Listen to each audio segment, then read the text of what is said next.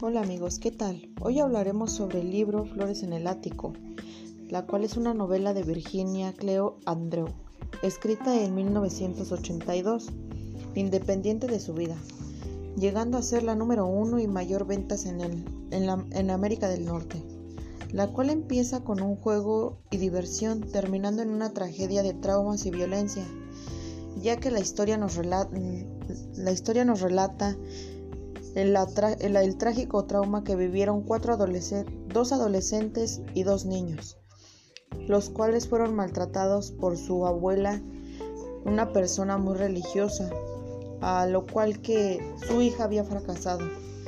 Y de, ese fracaso nacieron esos cuatro hijos.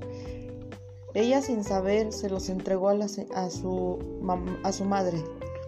Asimismo, la señora, para, guardar para sellar ese error de su hija, decide guardarlos en el ático, lo que para cual ella lo hizo como un juego de escondidillas y los niños tomándolo así. Pero sin embargo no fue así. Eh, a lo que procede es que después los jóvenes, los dos jóvenes, una, una mujer y un hombre, no sabían que eran hermanos, ni los otros dos pequeños sabían que eran hermanos. Así que ellos entran en el estado de la pubertad. Sin saber ellos se atrajeron, decidieron conocerse ellos mismos, sus cuerpos. Asimismo ellos decidieron llamarse como los padres de aquellos dos pequeños que eran gemelos.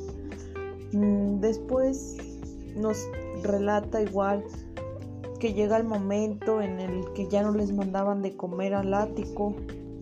Después se enteran que les llevaron comida y trágicamente ellos sin saberlos la consumieron. Uno de los más pequeños falleció ya que la comida tenía veneno de ratas. Y así que los niños de tanta hambre se empiezan a comer a los ratones, los insectos. Para ellos era un gran alimento, ya que así era como vivían escondidos en la oscuridad de aquel ático llamado ellos representando las flores. Mm, al poco tiempo se enteran ellos de que realmente están comiendo veneno.